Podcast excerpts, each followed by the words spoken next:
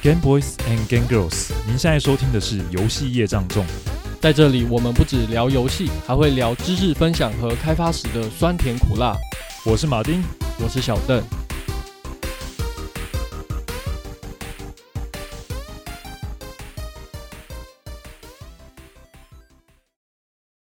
嘿，小邓，哎，哎，你上礼拜呃，应该是上个月的时候，你有没有看那个 Epic 大闹那个 Apple 的新闻啊？有啊，到现在都还没结束啊。对啊，这件事情很轰动哎。我们是不是身为游戏业的一份子，是不是也来聊一下这个事情的来龙去脉呢？对，我觉得这件事情其实对整个游戏来讲，应该是一个蛮大的一个事情事件啊。其实大家都在等待它一个到底结果会是怎么样。但我们今天还是先简单描述一下到底发生什么事情啊，就是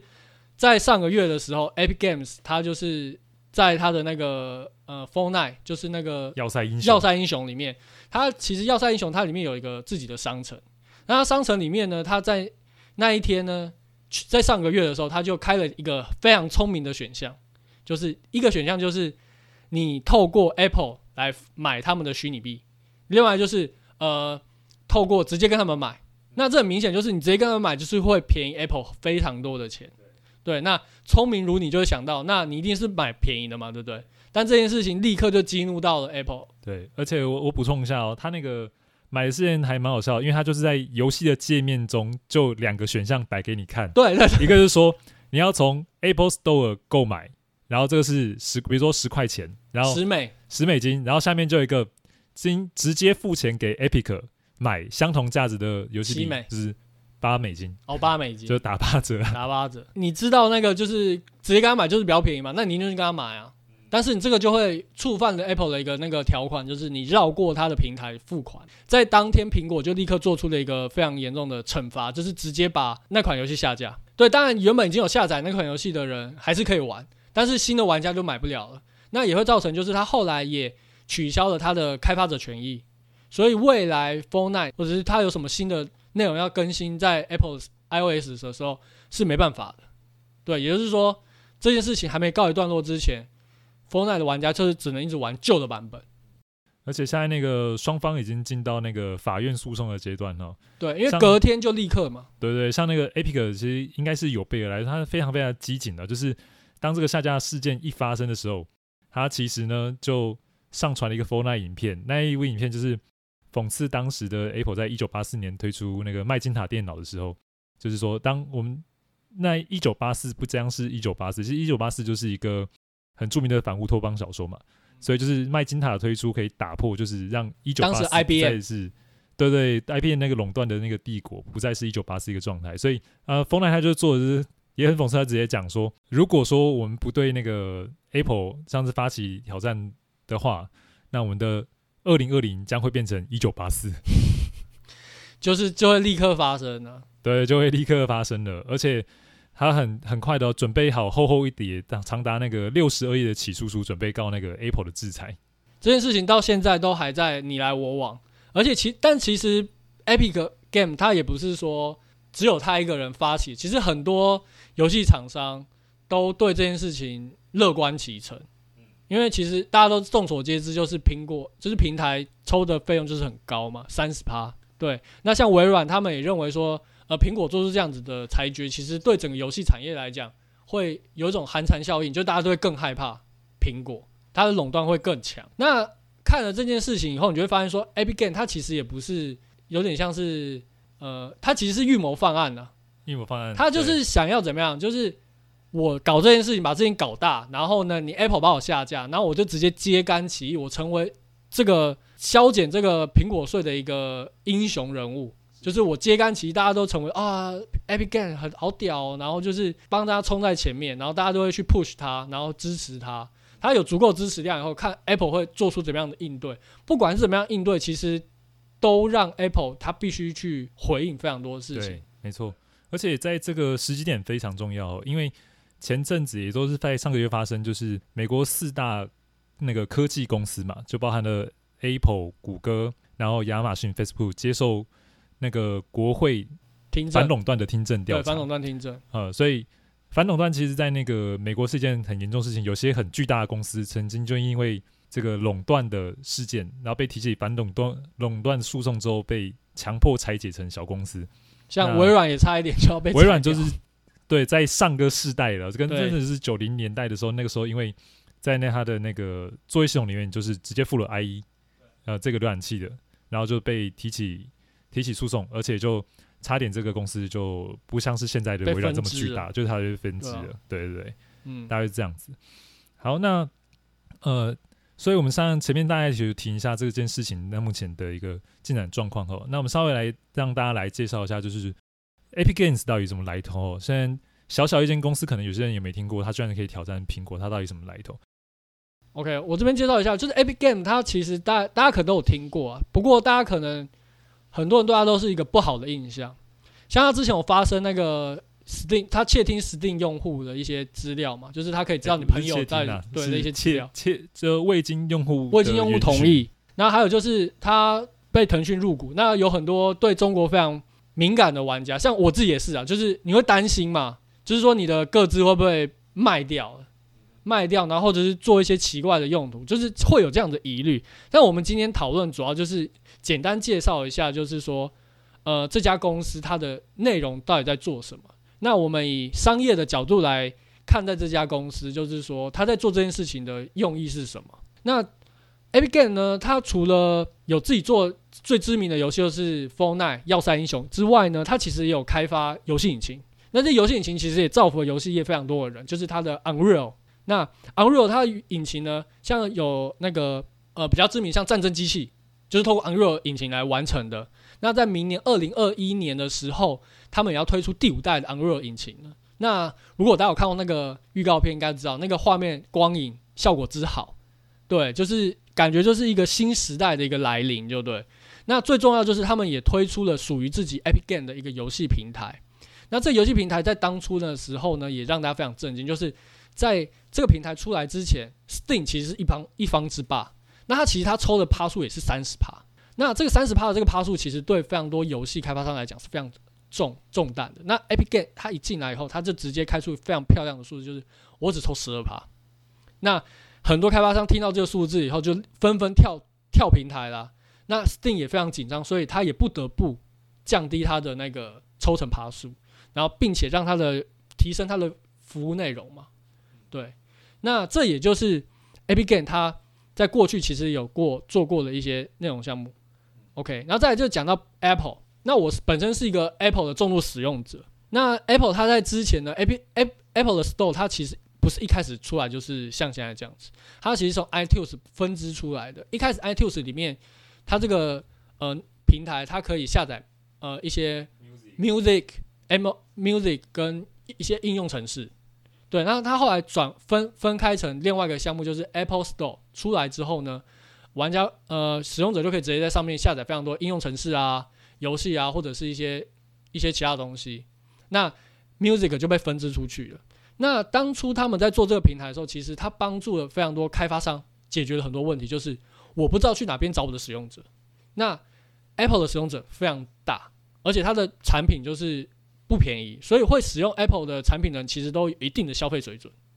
那使用 iTunes 会去下载音乐的人其实也不少。那他们也会觉得说，OK，那也许未来我们的游戏上架到 Apple 上面的平台上面的时候，也许会有蛮多玩家会愿意付钱来玩买他们游戏，或者是做内购。那事实也证明，的确 Apple 的消费者的使用的呃，他们的消费水准就是比较高。所以他们在当初大家为什么没有靠背这件事情，就是因为 Apple 真的帮他们解决很多问题，就是他们找不到谁去帮买他们游戏。那 Apple 这边这个平台，就是它聚集了非常多的玩家、消费者在这上面，对，而且是可以说是比另外一个平台大更多的。应应该不是说比另外一个平台，其实讲另外一个平台就是讲 Google 的那个 Play Store，但是呃，真的明显就是那个 A P P Apple A P P Store，就是苹果这个用户啊，比较愿意付费。那对以要塞英雄来为举例来讲的话。那个到底在 App Store 呢，跟 Google 的 Play Store 里面，两边收入差了多少呢？大概可以差十倍左右。所以你可以想象哦，假设一个在 Google 的 Play Store 上，在要塞英雄它卖出了一百万的那个收入好了，那在同样的在苹果平台，大概可以就卖出一千万的收入。对，就是这么惊人的差异了。对，对，所以这也就是为什么 Apple 他们敢那么这么大胆。这不是就是说他们定出来这规矩，没有人敢去挑战它，就是因为其实它真的也还不错。对，它真的，它的确也是一个不错的平台。但是大家都还是希望说，哎，你可不可以抽少一点？你抽少一点，我就可以赚多一点嘛。这就是一个挑战的过去，挑战的过程。那 Apple 垄断的会造成什么样的结果呢？马丁要不要分享一下？其实 Apple 它垄断本身有一些东西，就是它有一些像它你要上架平台，一定是经过它的审查嘛。就比如说像我们刚才讲的，就是说呃，它会要求你把商品的那个什么东西的价格，其实它都会经过审查，所以。像 APIC Store 啊，不，应该说 APIC 这个游戏公司，它在要求要三英雄要绕过的时候，它其实在给 Apple 审查的时候，先把那一段先那个第二个价格的直接购买那个价格先藏起来，然后等到那个审查完之后再把它开启，哦，所以它才才可能绕过。那一般来讲，就是你要上架 Apple 平台，你一定什么东西要给它做审核，它有它的规范啊，那规范，而且它这会经。由它的一个不同的时代，它其实规范会改，你都必须照它规范来走。然后，其实去年还发生一个事事情，就是在我们游戏开公司上，其实就经历到，而且是我自己工作公司就经历到。那就是因为，呃，就是我们台湾的那个政府嘛，要求像苹果这样的公司，其实在就是商品的这种像销售服务上，就是 App Store 它有赚取利润的的部分呢，它其实要缴税，对。境呃，境外就是境外收入的税是没有错的。那它这个在这个税其实叫什么呢？其实嗯、呃，就是它就叫公司所得税啊，就是三 percent 的公司所得税啊、就是新的引入的。那这个 Apple 呢，其实它在调整这个税呢，其实就是转嫁到消费者身上。好，但是很奇怪的是哦，这个商品是谁在卖的？是放在你这个公司 APP 里面在卖的，对不对？那但是他就转嫁消费者身上，怎么转的？他直接帮你公司的产品直接调价十趴，而且是所有那个上架所有的软体，统一只要有销售，通通调价是吧。他完全没有经过就是软体开发商开发商的同意，就没有问过你们？对，没有问过你们。其实那时候搞了一阵子不方便啊，那很多客服其实接到很多客诉电话就打来，就是买商品怎么变贵了？而且明显就是我们一般在呃 Google 的那个 Play Store 跟 Apple 的。那个它的软体啊，两边价格应该设定是一样的。对，但是因为它这样变动，就是一时间大乱。你说商城的价格嘛，就是它虚拟宝物的部分，就是两边就已经不一样了，两边都不一样了，这样超妙的。对，我们还要花很多时间来解释，然后也花一段时间来去做就商品的调价就对了。对啊，而且它这它的调整这件事情是事先完全没有公告，就它已经做完了，然后就发布一份通知，是全天下的直接广发，就是新闻稿，直接发新闻稿说出来，就是我们因应。那个税率调整，所以跟着涨价。然后我们游戏公司知道的时候，其实跟消费者同一时间知道的。所以，所以你们反应应该很错愕。对对对，那天我们其实那也想说，他到底是好心帮我们一起统一调整呢，还是怎么样？对，然后那天就真的是觉得就是乱象一顿，就变成说，OK，你现在就是一个垄断的平台嘛，所以你权力很大，你就可以就是可以做你想要做的事情，所以完全不用经过。实际上，那个软体开发者一个同意，就会导致有这样的现象产生。其实，其实对开发者来讲会有点害怕，因为你太大了。对，我我我所有都受制于，而且我没有其他更好的、其他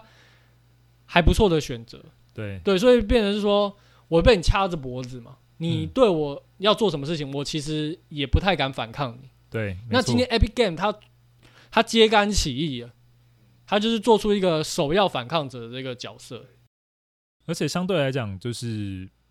呃，像之前有些拳头跟力量比较大的厂商，比如说亚马逊，他推他的 Prime Video 的时候，哎，他是不是他其实也跟那个苹果有一番的议价？他当然就不像大家一番收了三十趴，他们有自己的议价，收的又更低。因为因为这边就讲一下，就是亚马逊的他那 Prime Video，他其实他有上那个应用程式上去，但是如果说也是抽三十趴，对，就是亚马逊都不爽啊。那、啊、为什么我也要给你充那么多？对啊，对，所以他们就有一番讨论之后，其实 Apple 也是妥协了。是啊，对，那 Apple 它为了要去进入中国市场，那也做出了非常多妥协，就是它让呃微信这个软体，它里面也可以自己下载它自己的城市。那一般在其他的地区上面是不允许这件事情，或其他市场上面是不允许这件事情发生的。这可能会直接造成，就是这个软体会直接被下架。但是它为了要进入那个市场，或者为了要让一些比他拳头更大的一些，他不得不妥协。就代表说，其实苹果这个东西它并不是非常成本硬的东西，就是说我不改不行，而是你你可以跟他讨论的。对，要看你有没有、啊，但是你拳头要够大。对，你要有够大的实力。对，你要够大实力，不然他不鸟他，他不鸟你啊，对吧？他现在他对那个 Epic Game 的说法是什么？我就直接把你下架，把你开发商的权利直接剥夺掉，然后你现在就是你就只能听我的，你要跟我道歉。对我今天看到一个新闻啊，他是说他现在还要对 Epic Game 求偿，对，这是最新目前最新进度啊。那我们这边这边先告一段落，那我们这边讲一下，就是说其实。呃，大家听到就是说抽三十趴好像没有很多，对不对？但其实对游戏开发来讲说，这个利润结构其实不是单纯就是哦，平台上抽三十趴，剩下七十趴都是我们的获利的，对不对？这边马丁要不要介绍一下，就是我们平常游戏是怎么获利的结构大概是怎么样？好，那么大家其实刚才只有听到两个角色，一个是苹果这一方嘛，那地方就是开发商，就像我们这样的小公司一样。那其实真正的在那个。游戏产业大部分一一般状况来讲，可能会分成三种厂商，一种是平台商，就是刚刚讲的 Apple，然后开发商就像我们这样子，然后另外一种叫做发行商或代理商。好，那这东西我用一个举例来例子来讲一下，就是比如说，呃，很有名的大家就玩 FGO 嘛，对不对？FGO 这个游戏在日本的开发商，好，其实就是 Daylight Works，好，那他来开发，那主要他是由像是 Triple Moon。Type Moon 它是付钱给他开发，所以共同持有。你看开发开发商可以算是 Type Moon 或是呃 Daylight Works，这个是没有问题的。但是它在日本发行成就是呃 Type Moon 来进行，但是它到台湾呢，台湾它就需要有一个人在这边帮他进行一些行销啊，然后是还有这边的地区的营运的一些，有可能会有一些税务的问题或者是一些规则，对，他都来帮你做处理。然后怎样是去那个拉拢台湾的这个库各。的客户在这边台湾就需要他有一个代理商或发行商来进行，那这样子发行商在台湾就是直冠，对，那他直冠就负责这一些业务，那最后这个东西在哪边贩售呢？就是在这个平台上 APP 的 Store 上进行贩售，所以那个分存方式是这样，你看一开始其实你就给平台商三十 percent 的嘛，对不对？那剩下剩多少？剩七十，对，剩七十。那接下来这个东西，你想看哦，这个发行商可能就要跟开发商来去分，怎么分呢？状况比较好的话呢？哦，你就可能就分五十五十，就两边对切就对了。也就是说，接下来切成就是三十五三十五，所以拿到你手上就是三十五。哦，虽然说你听三十五就感觉又更小，但是它有一个好就是相对来讲，你有更多工作由别人来帮你负责了。好，虽然这是你一个合作，对，这是一个用整家公司搬来台湾。对对对，这个比较好的状况了。但是有时候，当你还是一个比较小的那个开发商的时候，那你跟一个比较大的一个地区代理商在谈的时候，可能就不是这个状况，有可能一个拉的更急剧，比如说人家拿六，你拿四，这个状况其实都很多都有可能发生，都有可能发生。那像那个像我们小邓也有做桌游嘛，对，做桌游，对，那桌游状况其实又更不一样的，对，但但大致上也会有那个，就是说你三经由不同通路也都有不同的费用嘛，但是。桌游的状况其实还有更多的一些内容在里面，请小郑来帮大家说明。对啊，就是像桌游的话，其实也会有类似的结构，就像它可能呃给通路，所谓通路就有点像是桌游店，或者是百货公司、大卖场，或者是一些呃像那什么 Seven 那种呃那个什么便利商店。便利商店啊，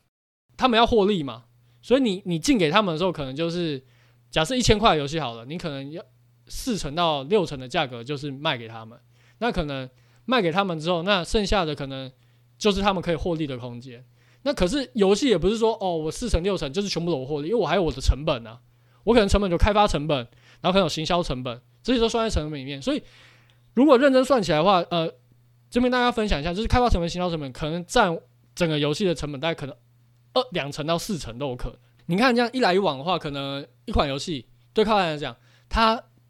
的获利大概只剩下十趴到十趴左右。在这个范围而已，所以它获利没有像大家想的那么高。所以呢，如果说你可以跟通路商那边可以讨论一下，你可以获得其他获得少一点的利润，那相对的你就可以获得多一点利润嘛。那这个回过头来就是说 AB Game，他就认为说，哎，平台商就是通路，他拿了太多钱，我为了要在你这边我必须要给你很多钱，对，才有可能。那如果像我们的游戏可能要到国外，那也是可能会拆拆一个分成分润的方式嘛。对，我的游戏卖给你，然后国外的出版社他帮我把游戏卖出去，那可能好的话可能十趴，那差的话可能四趴，就是其实都很低。对，所以就是这个我们抽成平台的这个利润，其实几就是调一点，真的就对一个开发者、开发者或者开发厂商来讲是影响非常非常大的。对，那如果你要让游戏产业可以更健康的话，那当然回馈给开发者是最好的嘛，因为他们赚到钱，他们才有办法开发下一个游戏。啊，如果说他们的利润被挤到非常微薄的话，他们开发起来就会非常的辛苦。对我，我们这样。观众听完可能会觉得太心酸了，还是不要做游戏啊？玩游戏还是比较爽，玩游戏比较爽啊！啊，对啊，所以今天来讲，就是像今天 Apple 这个这件事情的话，就是很像它自己在这个状况下，它是一个垄断状况。对，因为基本上你要卖给 Apple 十亿，呃，这是装机手机装装机手机是用户大概十亿多左右嘛？的用户的话，你就相对来讲，它是 Apple 就是一个垄断。这十亿用户的一个状况，那其实，在游戏产业出现那个平台垄断的时候，状况其实也不是第一次了。好像举例来讲，以前还任天堂还是红白机的时代，那时候基本上就是一家独大的状况。哈，所以那时候，呃，开发商跟与跟这种只呃一方垄断的平台商，其实也是非常非常不对等的。好，那时候玩的游戏啊，还不像今天这个时候，大家从网络上下载，那时候都是用卡夹，好，一片片的卡夹。那这个卡夹呢？你要那个要怎么生产？生产这个游戏卡夹呢？通通要进行由任天堂来进行。那你这开发商怎么办？你就开发好的软体拿给任天堂，任天堂来生产，然后他就跟你收一许叫做卡夹生产费跟卡夹使用的专利金。就是你透过我这个平台，它的规格啦，对，就是你你要插到我的红白机上面用，这个就要收一笔钱。然后我生产这些卡夹，我生产一万一万一万块好了。那这些那个外壳的钱啊，晶片的钱啊，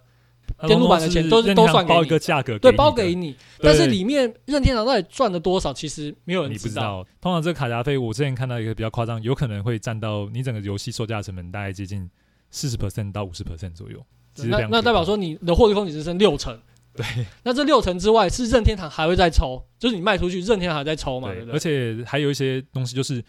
呃，像如果你是 FC，它会有出磁碟机嘛？如果你是出这台磁碟机，任天堂作为联合发行商，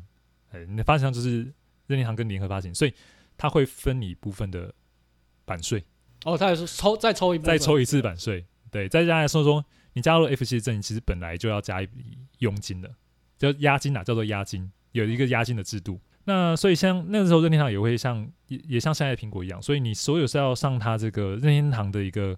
FC 的游戏通通要经过任天堂的专门来去审查跟打分，它就是一个很强势的平台，就没有错。其实他这么做的强势，让你知道押金这些动作，也就是为了要就是维系游戏的品质。因为在更早以前，就是发生的那个游戏因为品质太低落，然后就是大崩跌的雅达利那个平台的一个时代，什么什么东西游戏都可以上，对对对，就发生那个游戏就是状况。品质参差不齐，呃，就导致那个大家对游戏厂没有信心，大抛售的一个状况。所以那样其实这个制度也是要为了要压抑跟不要产生当时会出现一个品质非常低落的一个状况。所以任天堂那时候他还会固定，就是说他一年大概只能出发行几款游戏。对对，而且你要发行多少游戏，那个数量不是说你越做越多你就可以发行哦，那个数量都是任天堂就是说你今年的份额就是只能发行三款，你就只能发行三款，你多做他也不会办发行。对对对，所以你看。垄断到底对那个这个产业制度有影响多大？因为代表他说了算。好，如果说你当时想你有你这个公司有比如说有更先进的三 D 技术或绘图技术，你想推出游戏，不好意思，我现在就是卡加硬体限制，我只能做到这样的规格。你做超出规格，你就是你就是不能上，你就是不符合这个这个规格。你想要做的再更好，其实你没办法突出。对，就会出现这样状况。那其实后来索尼嘛，到时候后来索尼不是也自己出了自己的 PlayStation，要出来跟那个任天堂这样的大厂来做竞争。哦，其实当时索尼出来竞争的时候，它其实推出很多为了拉拢开发商去加入他这个 PlayStation 的平台，他其实做了非常非常多的一个对开发商优惠的一些措施跟制度。比如说，他改成光碟，其实光碟的生产成本明显就是比卡夹低很多，然后再来也不用支付过高的权利金跟押金。相对来讲，开发商有更多的一个选择，他可以选择我今天要看一下哪一个对我有优惠措施，我就进入那一个。像这样子对开发更友善的制度，会导致有更多的游戏厂商在那个时候愿意投入游戏产业。好，所以更多的产业投资的时候，那个技术的也加速，游戏的技术加也渐渐有加速，越来越加速会越来越快。尤其尤其三 D 游戏，对，尤其三 D 游戏，因为因为 PlayStation 的技术就比任天堂的更高了一点。对，没错没错，所以加速整个产业的一个算是正向循环的一个提升。所以。呃，我们同样的以这个状况来看呢，就是当时也是从一个垄断状况，然后后来有一个挑战的声音出现，去质疑说你这样的一个做法的一个状况的时候，那其实就会让大家有更多的一个思考，就说，哎，我们产业是不是可以有更好的制度？怎么样才是对我们更好的一个方式？哦，会产生。所以就像是今天的那个 Apple 一样，它今天是挑战的这个呃，算是 Apple 的垄断好了。那其实。它就有点像是一个敲门砖，让大家来思考。以前大家都就是收三十趴，三十趴，哪个平台都收三十趴是很合理，感觉就是很合理。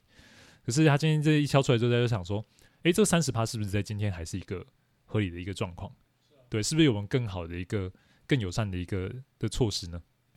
那我们觉得这件事情现现在都还在发生吗？那我们从过去的例子就会知道说，其实，呃，当一个巨兽它到够大的时候，就一定会出现挑战者。那这挑战者如果挑战成功，或者是发生一些未来一些新的科技革革新的时候，其实整体来讲会对整个产业是更好的，因为会更健康的，因为利利润被释放出来了嘛。也就是说，我们其实有更多的一些平台的发行来去做选择，对，更多更多选择，对，不管是玩家还是发行商，呃，开发商都会有更多的选择。那我们这边闲聊一下好了，你觉得未来就是说，就是经过这件事情，其实你会发现到说，其实有越来越多的。呃，不管是硬体商啊，游戏游戏产业啊，像 Sony 还是微软，其实都开始在做自己的平台，Epic Game 他们有在做做自己的游戏平台。那这种游戏平台，它未来到底对玩家来讲，到底有什么样的影响？对，还有就是说，呃，对开发者来讲，又有什么样的好处呢？你觉得会有什么样的改变？其实这个大家在讲这个开发出更多平台来讲。那相对来讲，平台就会产生一些竞争，像 Epic Games 跟 Steam 的平台竞争，我们就可以看到嘛。那 Steam 为了要拉拢那个消费者跟开发商，它其实做了一些很多的措施啊，比如说增加争取消费者方面，就是好，我每个礼拜都推出一些免费游戏，这些游戏就是你只要在这个时段上去按领取之后，你就可以拥有这一块游戏了。就送游戏啊，就直接送给你了，免费送。你不要说以为都是一些小小独立游戏了，而且加入他们的平台不用钱。对对对，对啊，都是免费的。对，像之前还有可以让你下载什么《文明帝国》GTA 第六代，然后 GTA，然后甚至像之前那个《全面战争》哦，它上架的就是这个游戏发售第一天，它就让你二十四小时之内，你只要上来按下领取，你就拥有它了，这么爽。对，所以其他的用户在短时间内也突破非常快，就已经。基本上都已经突破了破亿用户，所以就是以前可能一个你想想一个平台要破亿用户，可能要一段很长时间累积，但是他其实用这些方式很快的就导入了新的玩家，甚至有些以前他是不知道 PC g a m 不不是不是 Steam 用户的玩家，他也是被导入了进来。那在开发商方面，其实我们刚才讲的，除了抽成的这个比例有变化，就这样 Steam 或者其他平台原本三十趴，它就调整成十二趴哦，而且。像原本刚才讲说，它原本的业务就是专营那个叫 Unreal 的引擎嘛。Unreal 引擎它让你在开发的时候，其实现在基本上都是一个免费状态。你除非游戏要卖到呃一定的售价的时候，才跟你收取那个费用，才收取趴数嘛。那收取趴数大概就是五趴左右，就是最高收取很低啊，很低。可是如果你在他平台上架呢，他连这个都不跟你收了，他连这个五趴都不跟你收了。哇，这么好，因为他他原本会抽嘛，但是它包在里面了。对对对对，然后他甚至说呃。为了吸引开发商在他的那个平台上优先的上架，或者是你就讲独占也好，他还提供那个开发商资金啊，比如你在开发游戏，我就赞助你多少多少钱，哎，让你有钱把它做出来。但是首先你必须先上我的平台。这样听起来就是他试出了非常多的好处，不管是对玩家还是对开发厂商、开发者，都试出了非常多的利多。他目的是为了什么呢？就是吸引更多的人到这个平台上面。那这件事情其实我们可以想到，就是说，像串流影音平台上面，其实他们竞争也是很激烈。然后最近也开始像迪士尼也有他们 Disney Plus，然后呢，Apple 有自己的平台平台，App TV 平 Plus，然后 HBO，其实都可以看到，就是说未来的话，就是很多内做内容的开始有一个转型的过程。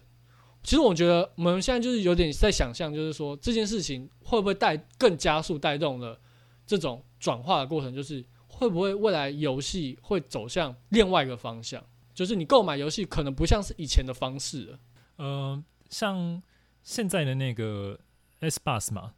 它现在可能主机业务不专营哦，它专营的就是呃一个叫做可以跨平台的一个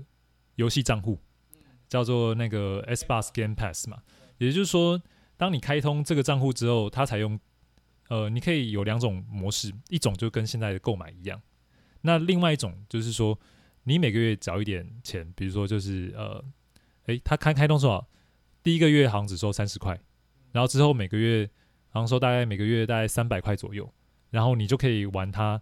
这个 Game Pass 平台上所有的游戏，就有点像说，就跟 Netflix 一样，Netflix 一样，你订购了这个 Netflix 的频道，你上面的节目你就可以看。那你就这样，你有了 Game Pass 的那个订阅之后，你上面所有游戏都可以玩。那借由这样的方式来讲，其实我们看到一个现象啦，那渐渐会发生，就是说。要看某个的，我们还是讲一下串流影台平台来解释好了，因为它现在已经发生了嘛。比如说，如果你今天就是想看那个叫做《权力的游戏》啊，知名的美剧嘛，那你就要看什么？到 HBO，要去 HBO 对这个平台去去订购，要去订阅，你才能够看他的这个呃所有的权力游戏。那你今天如果要看《星际大战：曼达洛人》，哎，就去订 Disney Plus。呃，越来越多这种叫做优质的独占的内容，在这个平台上会被会出现。它为什么？就是要让它跟其他平台有所区别。就是说，什么东西吸引的这个用户，所以你会到这个愿意订购它的平台来去使用。我们今天也看到，在有些优秀的开发商，也渐渐也会被所谓的这种平台上给包养的行为也出现了。好，就像说，呃，微软最近有几个动作，像是。他之前就采购了叫做《天外世界》（Outer World） 的开发商的黑钥匙嘛 u p s i d e n。那黑钥匙，他之前就是很有名，就是他是那个黑岛黑岛游戏的那个接下来的也算是他的呃叫做呃原本成员出走，好，所以他之前非常非常在做核心成员一些出走出来来去做游戏。那他所做的一些很知名游戏，就曾经有做过那个叫做《异尘余生》的那个新维加斯，好，所以。如果你是喜欢这一类美式 RPG 的用户，其实你就会非常喜欢知道这间公司。那这间公司原本他做游戏也很可惜啊，就不太赚钱，但是有一群很支持他的用户，所以但他游戏就很独特，所以像这样的东西就已经被 s b o s 给买下来，就等于说里面人员就其实以后不用担心资金来源，就是微软爸爸提供，那他们就可以专心做好的游戏给开发，给开发出来就是这样子。对，除了说该讲黑钥匙之外，还有另外一家叫 In。呃，insile 嘛，他专门就做的就是那个废土系列，呃，台湾这样翻译叫什么？荒野游侠，荒野游侠系列，对，也是一个很很知名的美式 RPG，它其实也是被微软给买下来，所以以后会越来越看到越来越多像这样的一个例子出现。对，这边买下来的游戏，代表说我未来想要玩这些游戏，我就只能订阅它的服务。对，没有错。所以那我为了玩这个，就是跟跟刚刚刚举例的一样嘛，就是我要看《冰火之歌》，我要去 HBO，那我要玩。就是你刚刚讲那些游戏，它可能只有在这个平台上面，可能 Microsoft 的平台上面才玩到，所以我就会订阅它的服务。没错。那订阅这件事情其实就是对厂呃立家工厂是非常稳定的收入，它不用特别，我每个月还会宣传，因为它每个月都有持续的金流进来，对他来说是最好的。嗯哼。对，是稳定的。那这也会导导致就刚刚讲，就是说会有越来越多的平台，他们去瓜分游戏市场上面各个大大小小的游戏发开发商嘛，因为我要。让我的平台是最独特的，那所以我就必须要去收拢、收编一些属于我自己这个平台的一些内容。没错，对，让建立起我这个平台的独特性。因为以商业来讲，就是它的护城河。我跟别人有什么不一样？我会订阅我这个平台，或者搞不好有些人真的就是因为某一款游戏，就是订阅了可能 Epic Game 的那个游戏，或者订阅了那个 Microsoft 的那个 Game Pass。对，就是会因为那么一款游戏就可能订阅。对吧？像我自己本身也是啊，就是我会去订阅 Netflix，就是因为有些纪录片我真的很想看，对，那我就去订阅它了，对啊。那因为这个原因去订阅它，就有可能就是导致我会去做很多属于我这个平台专属的内容。对，像 Netflix 它有非常多自己的那个原创内容、原创影片，大概是这样子。那我觉得说这这可能让我们今天聊这个，主要就是说，其实抽 App Game 它挑战 App Store，它不是单纯只是要挑战，就是说呃这三十趴的问题，而是是让大家去思考，就是未来还有现在。我们这个东西到底对玩家还是对开发者来讲，是不是一定必须的？是不是还有其他的可能？我觉得我们今天的内容大概讨论在这边。对啊，而且还挖了那个订阅平台的坑。对对对，就是这个是我们在聊的过程中想到，就觉得还这就这真的有可能是未来的游戏的可能，就是订阅游戏，因为其实很多厂已经实际在进行的了。对，那我们也乐观其成，那也希望未来这件事事情。能够水落石出，就是 Epic Game 跟 Apple Store 这个这个战争结束之后，未来的可能会推进到游戏产业到下一个时代。那这个下一个时代可能对整个产业来讲会更健康，更对大家更更好。然后对玩家来讲，也可以玩到更多的优质的游戏。你说被包养更健康吗？对对对，就可以更后无后顾之忧去开发属于你自己想做的游戏。对对对，好了，希望大家以后如果真的做游戏，你被包养代表。在下个时代被包养，可能代表你成功了。对，你会愿意被，因为你够独特。对，就大家愿意来包养你，你就成功了。好，好，那我们今天的节目就先到这边。那如果说大家有什么样的一些讨论或问题的话，欢迎到我们的那个资讯资讯栏里面，然后呢，然后来找我们聊聊天，然后或者是你可以寄信到我们的那个呃信箱里面去。我们今天节目到此，大家再见，拜拜，拜拜。